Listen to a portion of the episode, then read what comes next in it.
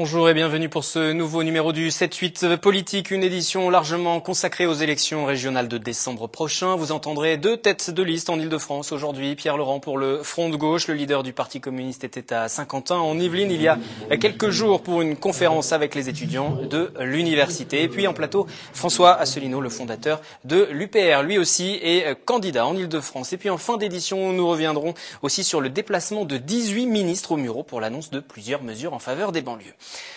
Premier invité du 7-8 politique aujourd'hui, donc François Asselineau. Bonjour et bienvenue sur ce plateau. Bonjour. Vous êtes le président de l'UPR, l'Union populaire républicaine, tête de liste pour les régionales en Ile-de-France. Avant de se pencher sur vos propositions, quelques éléments de présentation. Vous avez fait HEC, l'ENA, vous avez travaillé dans différents cabinets de ministres dans le gouvernement d'Alain Juppé. Vous avez été aussi directeur chargé des affaires économiques et internationales au Conseil général des Hauts-de-Seine. C'était sous la présidence de Charles Pasqua au début des années 2000. Première adhésion à un parti politique en 99, c'est le RPF, le Rassemblement pour la France de Pasqua, justement. Mais ces idées ne vont pas assez loin pour vous, vous qui souhaitez sortir de la construction européenne, de l'Union européenne, de l'euro également.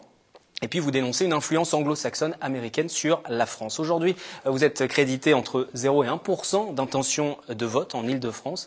Quelle est votre ambition sur ce scrutin? Bah D'abord, merci de m'inviter. Euh, je note que vous avez éprouvé le besoin de rappeler ce qu'était l'UPR. C'est une véritable anomalie en définitive, puisque notre mouvement politique est actuellement le mouvement qui se développe le plus en France sur Internet et par le bouche à oreille. Nous avons dépassé, enfin nous sommes en train de dépasser les 9000 adhérents, c'est beaucoup. Mmh. Ça fait deux fois le nombre d'adhérents de EELV, par exemple. Vous avez une base sur les réseaux sociaux, notamment, Très qui est assez active. Absolument. Et euh, nous nous sommes présentés euh, l'année dernière aux élections européennes. Au niveau national, nous avons fait 0,41% des suffrages, mmh. Euh, dont 0,57% d'ailleurs en Ile-de-France. Cette année, depuis le 1er janvier, nous nous sommes présentés à 15 élections, 14 élections départementales, une élection législative partielle on a fait une moyenne de 1,7%. Donc nous ne sommes plus un mouvement totalement marginal, nous sommes un mouvement en forte croissance. Ce qui n'est pas normal, c'est que nous ne sommes jamais sur les grands médias du pays. Je vous remercie de m'inviter. Vous êtes en tout cas venu en plateau. J'énonçais tout à l'heure tout de même les fondements de, de l'UPR, sortir de l'Europe, dénoncer la mainmise américaine. Alors on vous présente souvent dans les médias aussi, peut-être pour ça que vous dites que vous n'êtes pas invité comme un complotiste, un partisan de la théorie du complot. Vous dites par exemple que c'est la CIA qui a créé l'Europe. Euh, ça, c'est tout à fait justifié. J'invite d'ailleurs les téléspectateurs à, aller sur le site upr.fr, qui est le site de notre mouvement politique, et qui d'ailleurs est l'un des deux sites de partis politiques les plus consultés de France. C'est très important. Euh, vous parlez de complot. Nous ne sommes pas des complotistes, mais je vais quand même vous signaler quelque chose d'intéressant. Dans la version de Charles de Gaulle de la Constitution de 1958, dans l'article 68, il était question de complot contre la sûreté de l'État et de crimes de haute trahison qui pouvaient être imputés au président de la République. Eh vous savez que ces deux crimes ont été retirés de la Constitution française dans le dos des Français par deux réformes constitutionnelles. Il ne faut pas avoir une idée derrière la tête, à votre avis, pour retirer ces deux éléments? Mais Pour en revenir à votre formation politique, comment vous réagissez lorsqu'on vous dit que vous, vous êtes complotiste? Mais on dit que, Que on non. dit- non, on dit simplement allez voir, allez voir toutes les preuves qui sont justifiées, qui sont présentées sur le sur le sur le sur le site. Euh, sur euh, tout ça sont des éléments d'actualité, des éléments d'histoire qui sont tout à fait justifiés. Voilà. Mai 2015, sur Beurre FM, vous déclarez la vie politique française est vitrifiée. Il y a des choses qu'on n'a pas le droit de dire en France. Voilà, il y a Quelles des choses. ces choses? Ben, par exemple, on n'a pas le droit de dire qu'il y a un article qui s'appelle l'article 50 du traité de l'Union européenne qui permet de sortir de l'Union européenne unilatéralement, sereinement et juridiquement. On n'a pas le droit de dire qu'il y a un article 13 du traité de l'Atlantique Nord qui permet de sortir de l'OTAN. Voilà ce que l'on n'a pas le droit de dire. On n'a pas le droit de dire non plus que toutes les monnaies supranationales, comme l'euro, se sont toujours, ont toujours explosé dans l'histoire. Voilà ce que l'on n'a pas le droit de dire, par exemple. Pourquoi on n'a pas le droit de le dire? Parce que c'est comme ça. Euh, Moi, je suis invité. Parce que là, vous êtes là, vous le dites, voilà, mais- mais- mais oui, après- mais- oui, mais écoutez, euh, que pourquoi est-ce que je ne suis pas invité sur les médias de grande diffusion? C'est une vraie question. C'est une vraie question que vous vous posez. Vous avez eu, euh, j'imagine, euh, Nous avons, écoutez, nous avons contacté de très très nombreux journalistes de très grande, de, très grande notoriété qui nous ont toujours dit que, voilà, malheureusement, ils ne pouvaient pas nous inviter. Voilà. C'est mais dommage on parce entend que. souvent les formations politiques qui sont créditées autour de 1 ou 2% d'expliquer justement qu'elles ne sont pas assez Mais invitées. attendez, le problème qu'il va y avoir pour les élections régionales, c'est que on n'en parle pas, mais vous savez qui va être le premier gagnant Ça va être les abstentionnistes. Il va y avoir sans doute 40, 50, peut-être plus d'abstentionnistes. Quand tous les sondages montrent, les vrais sondages, que les Français ne veulent plus entendre parler de la plupart des, mouvements politiques ni des têtes qu'ils connaissent. Ils veulent du nouveau. Quand on leur présente un mouvement nouveau, d'un seul coup, tous les médias se ferment. Il y a un véritable verrouillage. Si les médias jouaient leur rôle, ils donneraient la parole à des mouvements, et en particulier le nôtre, puisque nous nous développons extrêmement rapidement sur Internet. Ça veut bien dire que les conférences qui sont en ligne sur le site upr.fr intéressent beaucoup les gens. J'ai fait une conférence qui s'appelle Qui gouverne la France? On en est à bientôt 280 000 visionnages. C'est quand même Mais beaucoup. Quand vous dites vous développez, beaucoup pardon, sur, euh, sur Internet, ça devrait se retrouver aussi dans les urnes. Vous savez bien qu'aussi sur Internet, il y a toujours possibilité de, ça de- se de retrouve. trafiquer les chiffres Non, aussi. mais ça se retrouve sur, non, ça se retrouve dans les urnes. Je vous ai dit tout à l'heure, on est passé de 0,4 à 1,7. Mais évidemment, là, je passe pour une fois, mais comment voulez-vous que les gens, que les, que les électeurs votent pour un mouvement politique dont ils n'ont jamais entendu parler? Je suis bien persuadé que parmi vos téléspectateurs, il y en a en ce moment même qui nous découvrent. L'UPR qui se réclame ni de droite ni de gauche, comme le Front National. Vous demandez la sortie Non, de l'euro, l'Europe. Vous êtes votre adversaire direct, c'est quoi? C'est le Front National, justement, debout la France aussi Permettez-moi, de corriger. C'est pas que nous nous réclamons de, de- de- ni de droite ni de Mhm. gauche, c'est que le ministère de l'Intérieur a, examiné notre, nous analysé notre Vous êtes classé programme. en liste. Nous sommes classés en listes diverses parce que notre programme s'inspire du Conseil national de la résistance de 1944, bien entendu, mis au goût du jour. C'est-à-dire, par exemple, nous voulons revenir à la défense des services publics à la française, nous voulons défendre les acquis sociaux des, des ouvriers et des salariés, et nous, présent- et nous précisons que les problèmes auxquels sont confrontés les Français découlent directement de notre appartenance à l'Union européenne et à l'euro.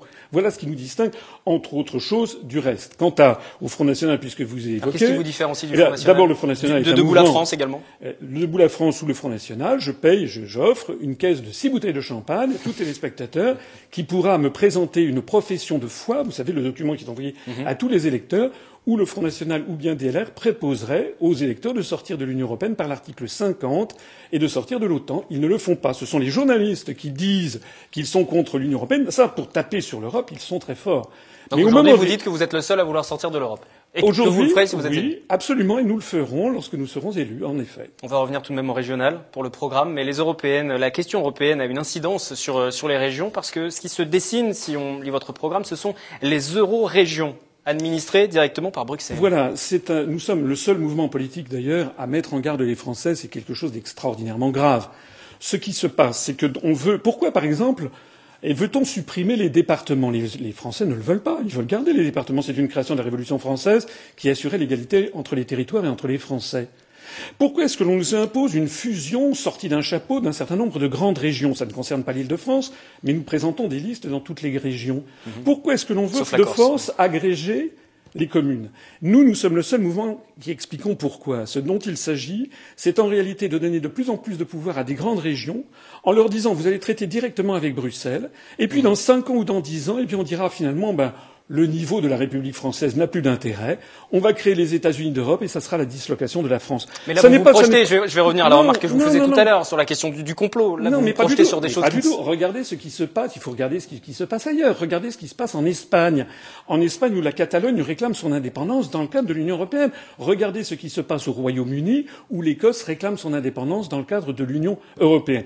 Notez bien d'ailleurs que ces indépendances sont des indépendances pour rire. Mhm. Les indépendantistes écossais ont dit que s'ils avaient obtenu l'indépendance, la première chose qu'ils feraient, c'est installer une base de l'OTAN en Écosse. Et toutes ces, tous ces, vous imaginez bien que euh, un, pays Alors, comme on la en France, Écosse, on- vous est avez- sur la région Île-de-France, mais là. Vous avez bien, vous avez bien, vous comprenez bien qu'un pays comme la France, qui a déjà beaucoup de difficultés à résister au rouleau compresseur euro-atlantiste, s'il était morcelé, c'est terminé. Hein, Donc il y a une véritable pensée géostratégique qui est derrière, Mhm. et que l'on a le droit de prévoir cinq ans ou dix ans à l'avance. La pensée géostratégique qui est derrière, c'est la création d'États-Unis d'euro à Amérique, si j'ose dire, dirigés par Washington, et ce qui explique d'ailleurs ce qui est négocié dans le dos du peuple français, qui est le traité transatlantique. Nous nous opposons fermement à la signature du traité transatlantique. Lorsqu'on vous entend, on comprend bien que c'est toutes ces, tous ces programmes, toutes ces choses que vous mettez en avant, ça dépasse le cadre des régionales. Là, vous préparez concrètement le scrutin présidentiel. Mais attendez, les autres, les autres partis, il faut arrêter de se raconter des histoires.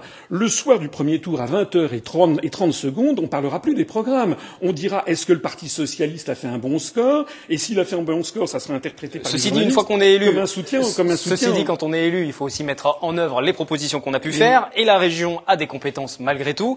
Les compétences, c'est le développement économique, par exemple, l'aménagement du territoire. Quelles sont vos propositions concrètes dans ce domaine?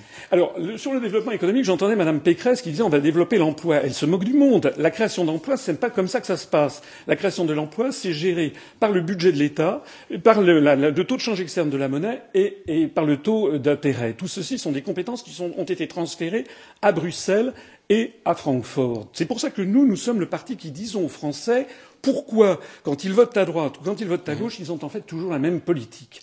Alors nous, nous avons un programme pour la région. Un programme, par exemple, on parle du Grand Paris. Eh bien, sur le Grand Paris, nous nous proposons qu'il y ait un référendum, pas seulement en, Ile-de-France, que sur les très grands projets d'infrastructure, on demande aux populations ce qu'elles veulent. Et sur le Grand Paris, par exemple, vous pourriez le supprimer? Vous pensez les... que c'est une bonne ou une mauvaise idée? Sur le Grand Paris, d'abord, en, en, réalité, ça n'intéresse pas énormément les gens, en définitive. Ceci, dans 20-30 ans, quand les infrastructures seront construites, ça va intéresser les gens. Hein. Mais attendez, tout le monde est favorable à développer mm -hmm. les, le transport de banlieue à banlieue. Tout le monde est favorable à augmenter, à, améliorer les, les, transports. Tout le monde est favorable. Oui, mais Debout la France, par exemple, Nicolas Dupont-Aignan dit qu'il arrêtera ce projet. Oui, mais bon, ça c'est M. Dupont-Aignan. Lui prend cette décision. Nous, nous ne voulons pas prendre de décision. On dit c'est aux Franciliens de se décider. Nous, on, on fera un référendum en disant aux Franciliens qu'est-ce que vous voulez on leur présentera trois ou quatre projets et à vous de décider. Nous voulons rétablir la démocratie. Une fois qu'on est élu, je vous interromps, mais on ne peut pas toujours décider par des référendums. Bien entendu. Aussi, aussi... Mais attendez, là je parle du Grand Paris. Sur la question a du Grand Paris. La, la question des Jeux Olympiques. Je, je, parle de choses qui sont massives. Il est bien entendu que les élus négocient, enfin, voteront au moment du vote du budget. Mmh. Les élus de l'UPR voteront le budget, donneront des inflexions vers tel ou tel domaine.